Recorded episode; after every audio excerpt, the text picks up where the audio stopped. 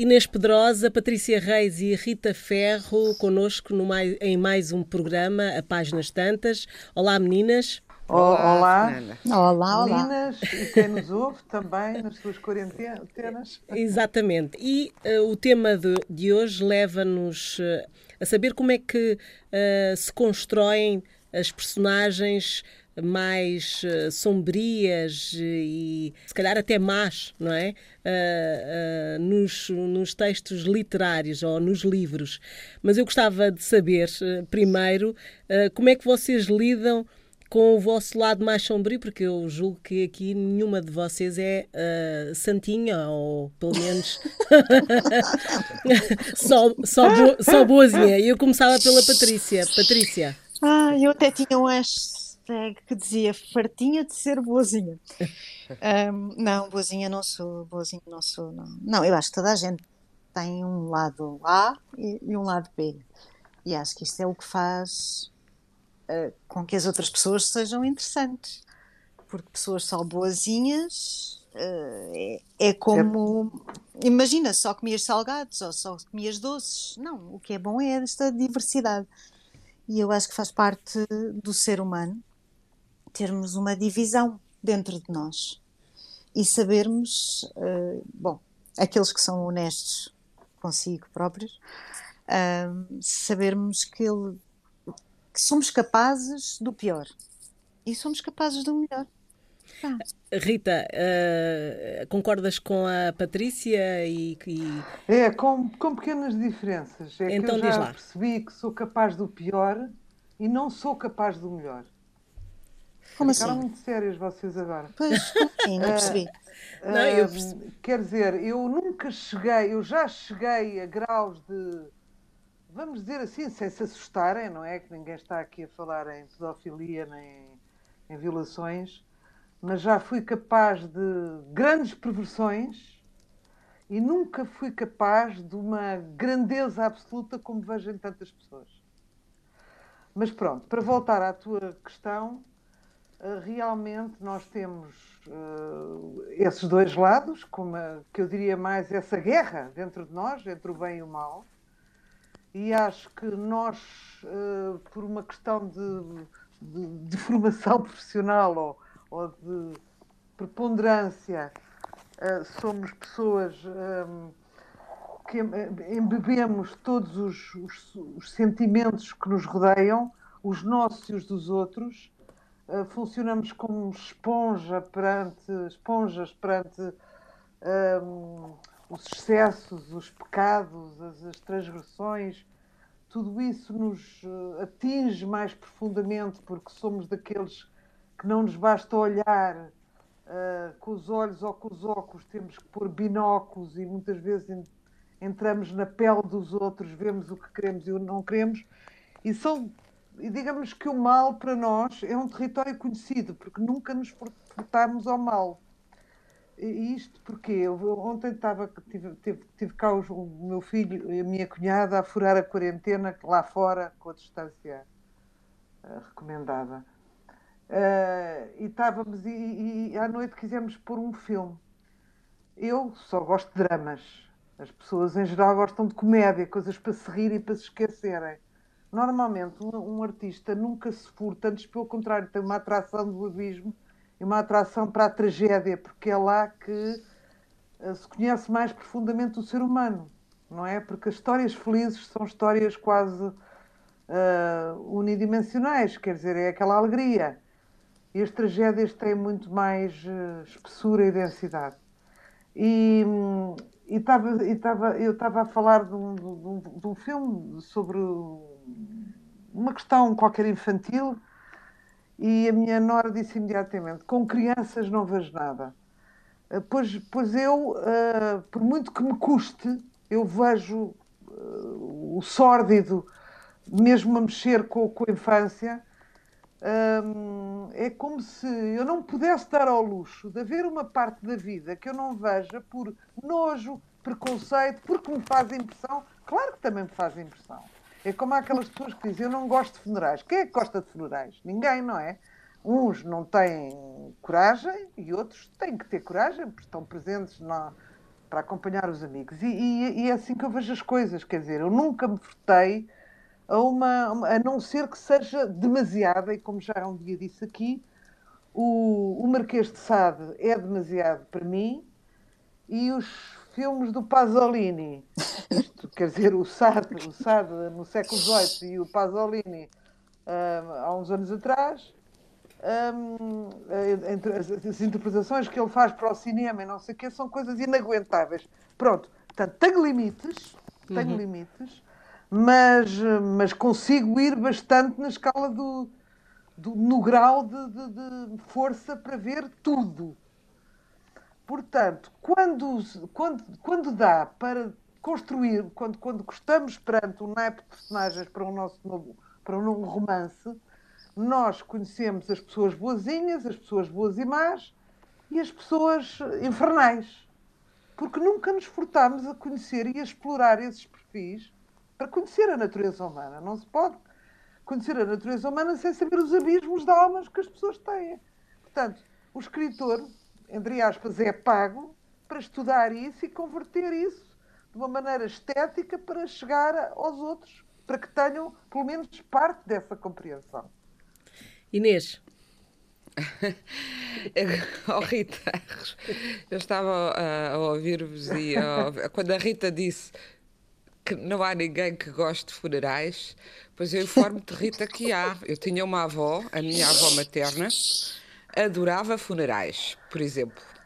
Era uma pessoa que tinha, viveu toda a vida com uma fama de ser muito boazinha, e, e, era, e era uma pessoa eh, sempre obcecada com a morte. A minha mãe lembra-se dela com 30 anos já ter no fundo, ao fundo da cama uma arca com a roupa que queria que lhe pusessem quando morresse.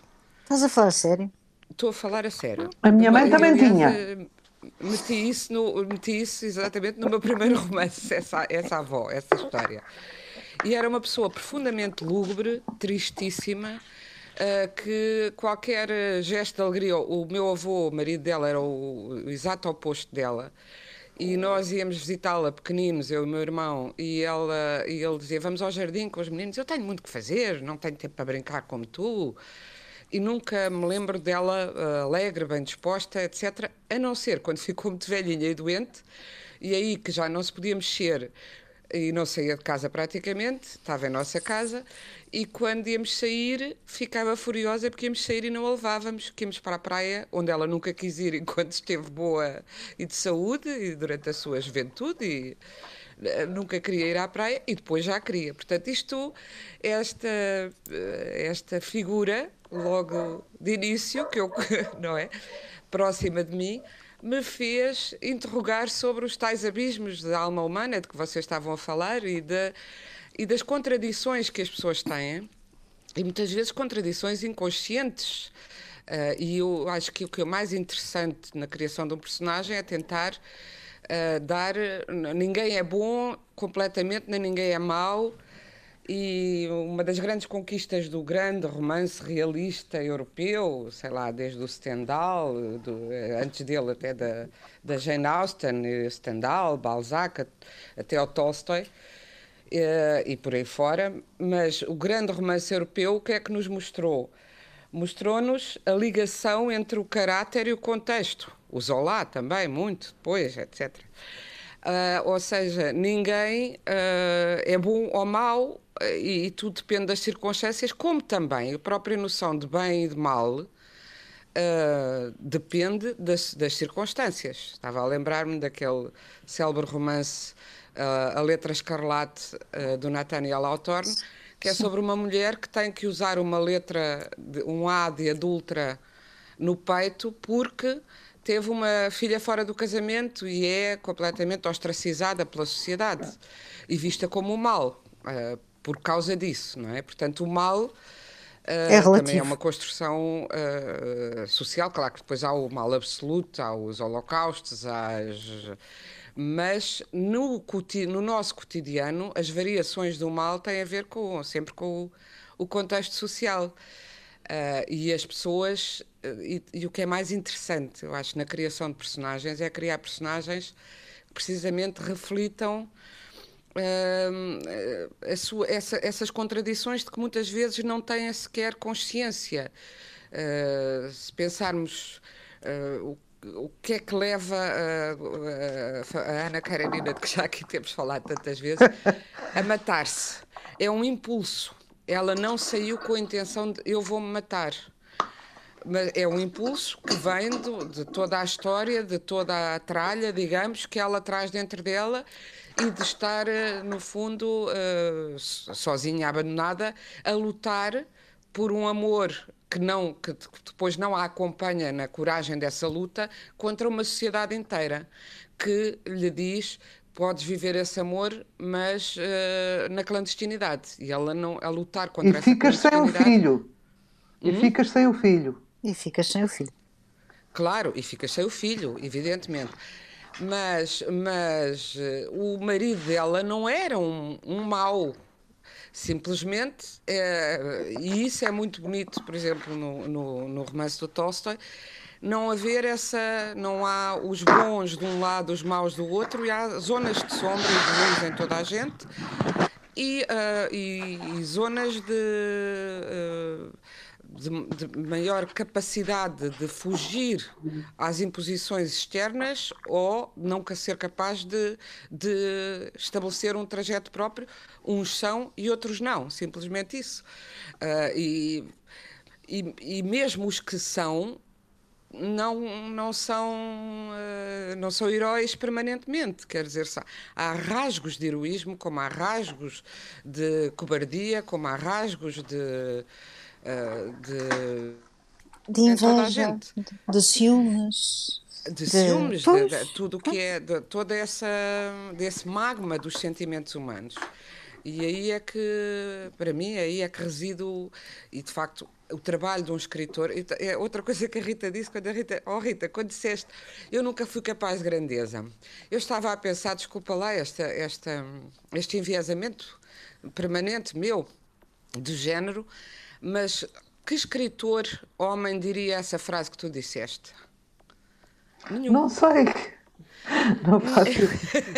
Nenhum, porque não lhes é, para já, essa coisa de como de ter que ser boazinha, que a Patrícia falava inicialmente, nunca é imposto aos homens. E as mulheres na literatura têm tido mais dificuldade, ainda têm hoje, eh, eu acho, infelizmente, porque é uma, uma limitação, é ultrapassar, é mais uma coisa a ultrapassar e a impor-se uh, como uma barreira na nossa imaginação.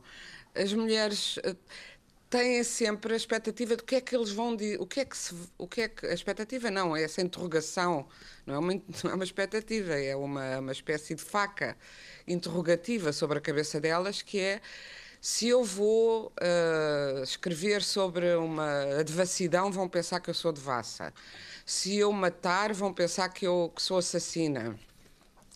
Uh, e, enfim, a grande, a grande hum, escritora de romances policiais, grande, o grande autor de romances policiais, enfim, um dos, depois há o, uh, também o criador do Sherlock Holmes, mas é a Agatha Christie.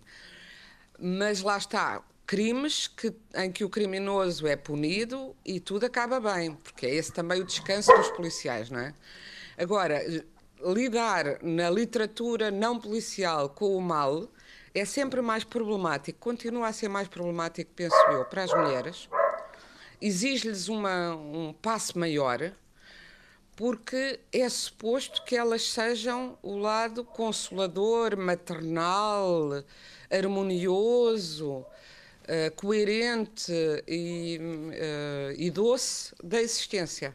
E ainda lhes é cobrado, até nas perguntas que nos fazem quando nos entrevistam sobre uh, o mal que aparece nos nossos uh, livros, em, uh, vemos que lhes é cobrado de uma maneira que não é cobrado aos homens. Portanto, uh, Inês, dizes tu que... que... lhes é exigido uma adequação moral e que lhes é perguntado mais vezes se se revê naquela personagem ou como é que conseguiu descrever, imaginar um crime, imaginar uma devassidão, imaginar uma ignomínia isso são coisas. As mulheres ainda vivem sob o peso desse A de adulta ou A de, uh, de uh, anormal, digamos.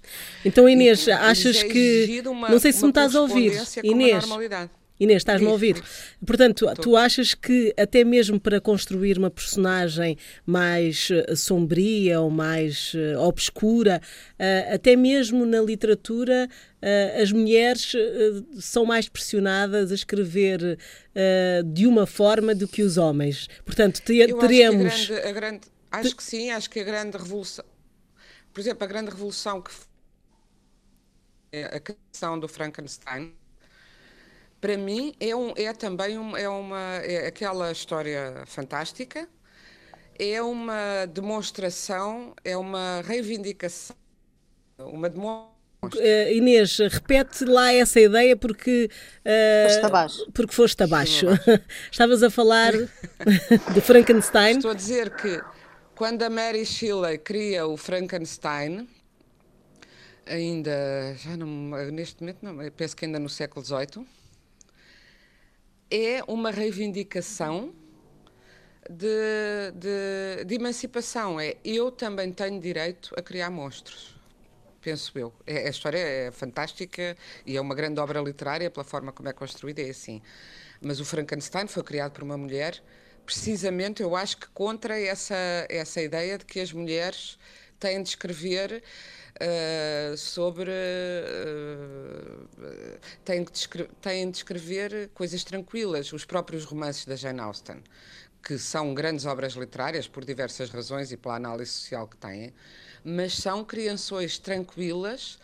De, uh, de mulheres que se sabem comportar em sociedade e que não têm monstros dentro dela. É? Patrícia, é? uh, em relação a estes monstros, tens algum monstro preferido da literatura? Ui, monstro preferido da literatura. Porque são sedutores, não é? No fundo, foi o que tu Bem, disseste no início. Sim, que, Mr. que ser totalmente Ripley, bom não é sim, tão interessante. Sim. Não, totalmente bom não é muito, não é muito interessante. Há o Mr. Ripley, da Patricia Highsmith, que é fascinante como construção de personagem. Um, e nós não conseguimos, enquanto leitores, odiá-lo simplesmente. Não é possível porque há um, há um lado quase que perverso de identificação, de possível identificação. Um, há um mal, muito mal, muito mal, que atemorizou as crianças na última década, que é o Voldemort do Harry Potter. Uh, e esse é muito mau. Esse não dá para uma pessoa se identificar. Mas há um mal de quem eu gosto particularmente, que é o meu mal de quando não estou para pensar. Quando não estou para pensar, há uma coleção de livros do Daniel Silva, que é um escritor norte-americano com ascendência portuguesa e que escreve uma saga à volta de um assassino chamado Gabriel Alon, que é também um restaurador de arte do século XVIII, sim, sobretudo do século XVII e do, do século XVIII. E é um assassino da Mossad. E é fascinante. E, por exemplo, era uma personagem com a qual eu não me importaria de jantar. com o Valdemar, já nem por isso. Não, não, não. Mas eh, com o Gabriel Alon, sim. Gabriel Alon, sim. Porque tu percebes porque é que ele mata. A carreira dele começa uh, com, os, com, a Operação Ira de Deus, espero não estar a dizer nenhum disparate, mas acho que é como se chamava a operação, que é a vingança dos israelitas relativamente ao atentado aos atletas israelitas nos Jogos Olímpicos de 1972, 3, desculpem, não, não, não tenho o calendário dos Jogos Olímpicos assim tão presente. E portanto ele é muito jovem quando é recrutado para isto e, e claro que tem uma envolvente do Holocausto e, e de todas as atrocidades que foram cometidas um, relativamente ao, aos judeus. E ele é judeu, claro. Ele é um judeu alemão, ainda por cima. E é um personagem absolutamente fascinante, mas fascinante. Portanto, como te digo, olha, se for para jantar, hum. bora lá. Rita, tens algum que convidasses Olha, para jantar? Gosto, eu, gosto, eu gosto daqueles que parecem monstros e não são. gosto do Fantasma da Ópera do Gaston Ai, Leroux, gosto do Homem-Elefante realizado por, pelo Lynch, baseado numa, aliás, uma história escrita pelo médico de uma, do inglês verdadeiro que, que, que, que, teve uma doença em que a cara estava 90% deformada, o Corcunda de Notre Dame, portanto, essas... Uh, vencer o feio, a ideia de vencer a barreira estética do feio, para, para, uma, para, para uma, um terceiro se apaixonar por, pela sua alma, acho, acho muito bonita. E, e, e, e portanto, gosto, gosto inflamam-me estes, estes enredos. Mas, e foram os que mais me impressionaram, impressionaram também em Nova. Uh, mas há uma coisa muito interessante quando se fala de bem e mal, que é, eu quase que me atreveria a dizer que há pessoas cuja vida uh, ou rotineira, ou vigiada, ou seja lá por que razão for, nunca descobriram o mal. Uh, eu, eu lembro-me de uma, de uma senhora de sociedade, a bem dizer, espero que ninguém me esteja aqui a ouvir, a história também é conhecida por apenas uh, por alguns, uh, uma mãe de família, e é uma familiar minha. E que, portanto, uma grande mãe, parrana, no sentido de estar ali com os filhos, com os netos, a boa comida, uh, o coração aberto para, para a família, para o padre da freguesia e para a caridade e essas coisas todas, que descobre um dia aqueles números de chamadas sexuais os 844, 44. Sabe, sabem do que é que eu estou a falar? Sabem ou não? Sim, sim, sim, sim, claro. Pronto. E ela, e ela abre-se-lhe um novo mundo. Era viúva, só conheceu um homem, só teve um namorado e de repente fala com homens de malandrizes. E então, como é que isto descobre? Um dia o filho vai ver as contas de, de, de telefone da mãe, e era uma coisa astronómica há anos. E a senhora acaba por confessar que, pronto, portanto, descobriu mal tarde, digamos assim. É? E há muita gente que não descobre o mal. O problema é que o mal é um terreno fascinante, não é? Como é que uma pessoa consegue ser tão má e que, que não conseguiste consiga resistir ao mal, uma pessoa que não consegue resistir ao mal, por, e, e, mesmo que isso lhe acarrete o desprezo dos outros ou, ou a maldade ou, ou, ou, o julgamento dos outros. É porque o mal tem, tem o seu lado fascinante também, o seu lado hipnótico, o seu lado enfeitiçador, não é? Uhum. E há muita gente que não. Mas para conhecer o mal é preciso ir tentando pequenos males para se conhecer. Agora, uma pessoa que nunca tenta, porque está sempre de catecismo na mão e a seguir as regras, uh, tudo bem, pode ser uma boa pessoa pela negativa, mas quer dizer, não é uma escolha. Eu conheço o mal e prefiro o bem. Não, é porque só conheço aquela realidade. Não sei se me fiz entender. Sim, uhum. Eh, eh, mas eu agora, eh, já que estás a falar dessa, desse fascínio, não é? eu, eu queria saber é se vocês acham que as, escola, as, as histórias infantis também têm esse, esse lado entre o bem e o mal, por exemplo, a um, a Branca de Neve, não é? Uh, e etc.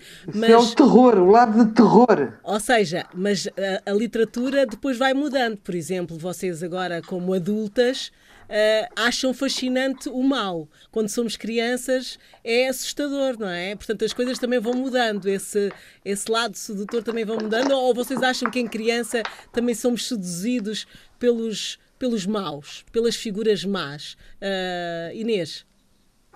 Olha, eu estava-me a lembrar, precisamente falaste da Branca de Neve, e quando eu li essa história à minha filha, e depois todas as outras, ela ficou imediatamente apaixonada pela Rainha Má, a que olhava para o espelho e queria ser a mais bela de todas.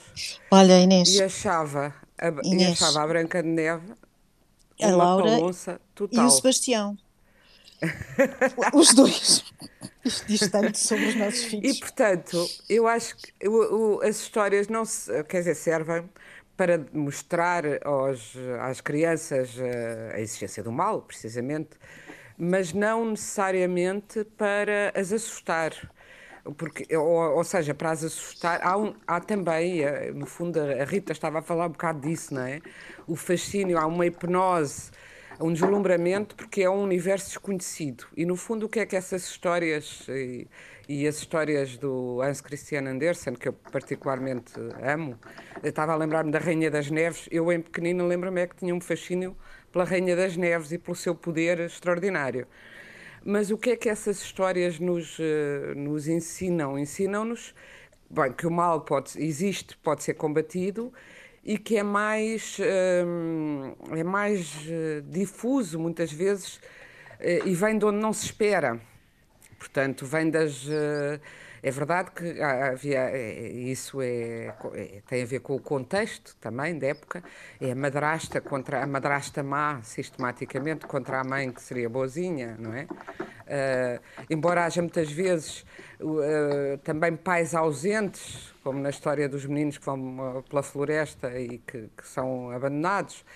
Portanto, mas uh, eu, eu que sobretudo acho mais interessante analisar é aquilo a que a Ana Arendt depois veio a chamar quando analisou o, nos seus livros o, horror do Holocausto e o horror do stalinismo, é a banalidade do mal, ou seja, o facto de que tantas pessoas boas, porque é que o tal mal extremo uh, político, uh, o mal de, de, que leva aos universos totalitários se estabelece?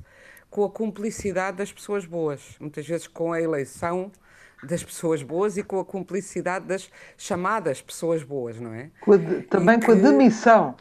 A demissão, exato, que olham para o lado que fazem de conta que não sentem o cheiro, a, a carne queimada dos, eh, dos uh, crematórios de, de, de, pessoas, que não veem as pessoas a ser apedrejadas, as mesmas que hoje, olha, são para mim as mesmas que hoje dizem que não, ah, não há racismo. Eu não distingo raças e, portanto, não há racismo.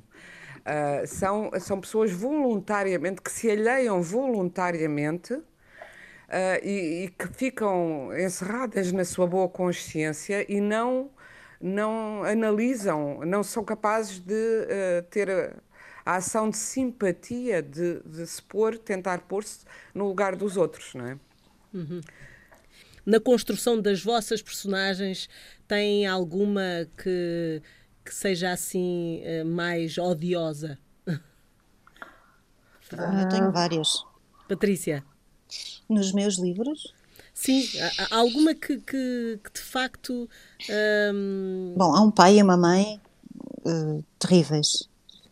Uh, há um pai e uma mãe terríveis na construção do vazio. Um, pai e mãe da personagem principal, a Sofia. E ambos violentos, ambos abusivos, um mais físico, a outra mais psicologicamente, mais de birra e irritantezinha e de controle, porque às vezes as mães não são todas boas, não é? Já agora. Infelizmente. Infelizmente. E os pais também não, infelizmente. Portanto, eu diria que assim. Ou felizmente, eu diria ah, talvez pois, felizmente.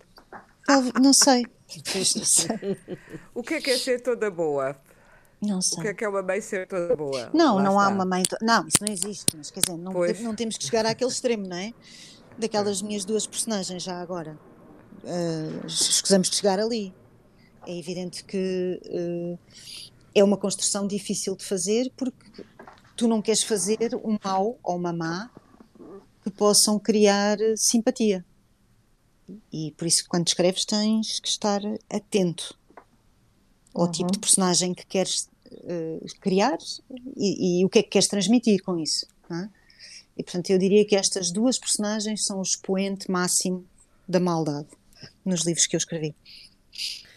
Oh, oh, oh Fernanda, deixa-me só para consubstanciar o que disse a Inês, a frase, a frase que diz tudo, a citação do Martin Luther King, quando diz: O que me assusta não são as ações e os gritos das pessoas más, mas a indiferença e o silêncio das pessoas boas.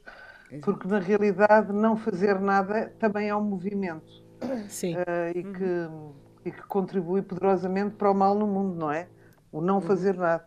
Os, os cristãos têm a pecar por pensamentos, uh, há obras e omissões, não é? A omissão. A omissão, sim.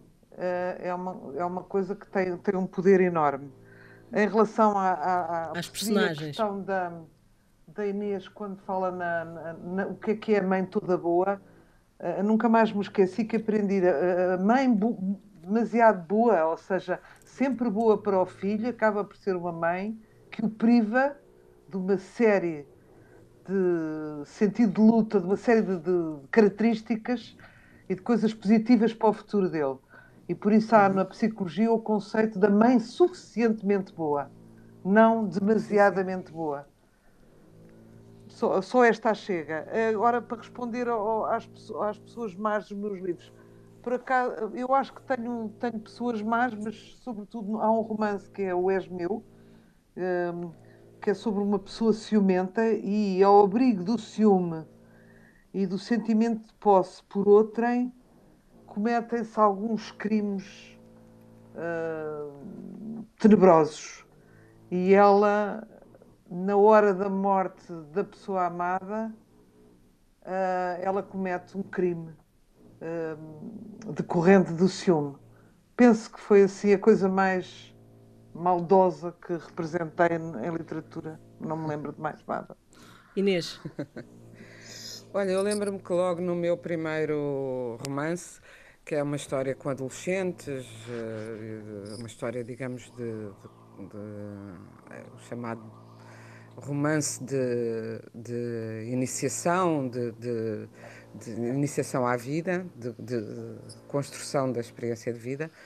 Havia, pus um, um homem, um velho, que era uh, pedófilo, digamos, que tinha uma atração por meninas pequeninas e não sei o quê, e que os assombra a esses adolescentes e que era um velho louco, que, que entretanto tinha, sem saber, tinha perdido um filho na guerra do ultramar, etc. Uma série de, de, de outras uh, vicissitudes na sua vida. E lembro-me quando dei a, a, ler a um amigo meu, inicialmente antes de publicar, ele disse ah, que a história dos jovens se calhar não precisava daquele, daquele contraponto do, que me surgiu que, no correr da história. E eu disse-lhe, hum, tenho a impressão que a crítica, porque há agora, eh, havia já nos anos 90, em 92, nessa época, e continua a existir, também um fascínio da própria crítica. Há assim modas. E agora a moda é os muito maus são sempre muito fascinantes. Eu não o escrevi por causa disso e acho que continua a fazer sentido da história. Mas houve uma crítica na altura que disse que ah, é tudo, são umas histórias muito banais, o que salva o romance é aquele, aquele personagem do Murinelo, desse velho. Eh, e portanto eu depois ria-me junto desse meu amigo, a dizer: estás a ver, se eu tivesse mantido a história só entre os jovens, não tinha sido salva pelo gongo da maldade, não é? Que é um bocado. E eu acho às vezes também há um fascínio um bocado primário nesse aspecto uh, dos adultos e, dos, uh, e de alguma crítica literária, uh, que é a mesma. É, que, que é assim, parece-me uma coisa que é uma má digestão do Lobo Mau e da Rainha das Neves. Ou seja. E, e, por isso, talvez por isso tenham florescido tanto no cinema, imenso, na literatura também, muito do cinema vem da literatura, uh, os tais personagens uh, continuamente malévolos e que vivem para o mal e que. Uh, olha o Joker, agora ultimamente eu não vi o filme, mas, mas sei de que trata, não é? E por isso, o, heróis do mal. Havia os heróis do bem e agora os heróis do mal. Eu confesso que acho em geral as personagens, uh, esse tipo de, de digamos, ficção em torno do mal incorporado numa figura única, acho pouco, acho muito infantilizado, porque o mal não, lá está, o mal é mais banal e mais feito muitas vezes de omissões, de demissões e de, e de ausências, de, de ausências, do que propriamente de, de mal ativo, na, na vida cotidiana das pessoas, nos instintos cotidianos da pessoa. E, e por isso interessa-me mais o pequeno mal cotidiano do que uh, os grandes malévolos. E, e, portanto, não. Eh, quanto às mães, estava-me a lembrar, já aqui, acho que já aqui falei, há um livro, para mim, central nesta questão da, da, da bondade da maternidade absoluta, que é o Arranca Corações, o La Rascar do Boris Vian, que é a história de uma mãe que gosta tanto dos filhos e tem tanto medo porque o mundo lá fora ela vê mal em tudo precisamente e vê que as pessoas são más e, e, e de facto vive numa sociedade uh, de ficção onde se apedrejam os velhos na rua e onde se fazem várias maldades e ela para proteger os filhos dessa sociedade vai-os fechando em casa. Primeiro tem um jardim, depois corta as árvores do jardim, porque eles podem cair da, da subir às árvores, cair e magoar-se.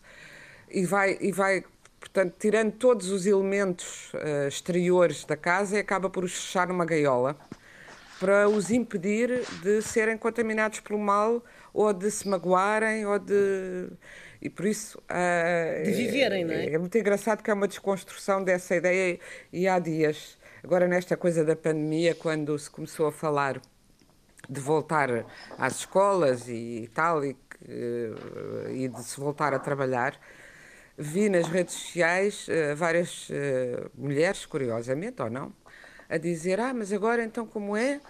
Porque os pais que têm que ir trabalhar ainda é permitido aos que têm filhos, um deles ficar em casa com os filhos. Mas só até aos 12 anos. E depois dos 12 anos, como é que se faz? Ora, depois dos 12 anos, respondi eu, aos 13 anos, é suposto que um adolescente, ou um pré-adolescente, como queiram chamar-lhe, eu chamo-lhe adolescente, possa ficar em casa sozinho. Não é? E responderam: cada um educa os filhos como quer e cada um é que sabe como é que é proteger os filhos. O que eu respondi, não, não deve ser bem assim, porque as crianças têm direitos. Aquela família tenebrosa, lá está o mal onde menos se espera que tinham os filhos todos presos em casa e, e torturados e sem alimentação, até aos 30 anos quase, e, e eh, com deficiência, aquela família americana de que ouvimos falar há um ano, que, aquele casal, uh, também educava os filhos como queria, mas simplesmente eles têm os direitos deles, têm, nomeadamente o direito à, à autonomização, o direito a, a formarem-se como sujeitos uh, independentes ao longo do tempo, não é?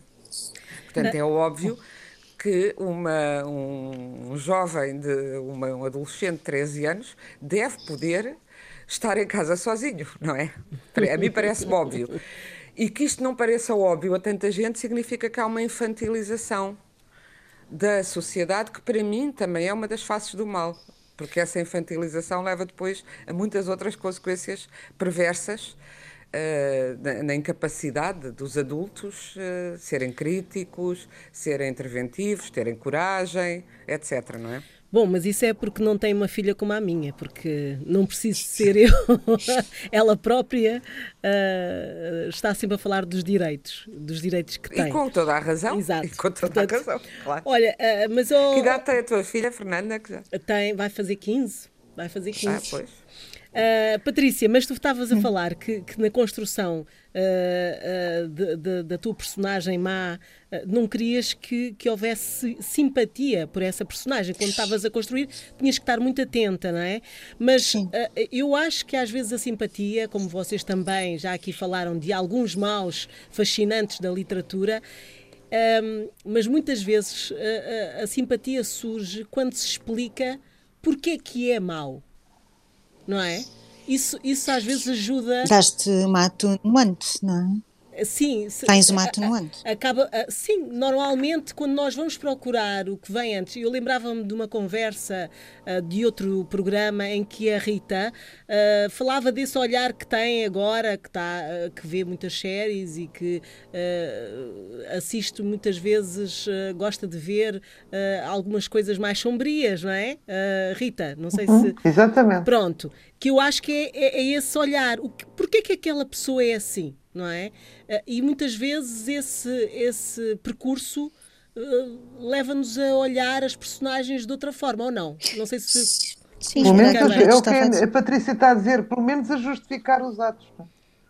Sim, crias uma atenuante. Ou então consegues compreender como eu consigo compreender em relação ao Gabriel Albon, não é? Pronto, não é propriamente grande literatura, é um entretenimento, obviamente, mas uh, percebes porque é que ele é um agente da Mossad e porque é que faz aquelas coisas todas. Uhum. Uh, no meu caso, uh, não há atenuante para aquelas duas personagens. É simples, são simplesmente más. São más, são más.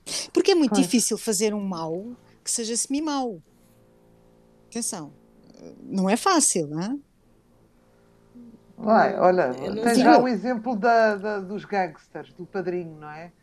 Eles são péssimos, mas depois têm as suas éticas, os seus quadros de honra e o seu amor profundo pela mãe, pelos filhos, percebes? E depois são capazes de sentar a almoçar em família, no, em estado de graça, depois de terem um, aniquilado uma 10 pais de família. Portanto, coexiste.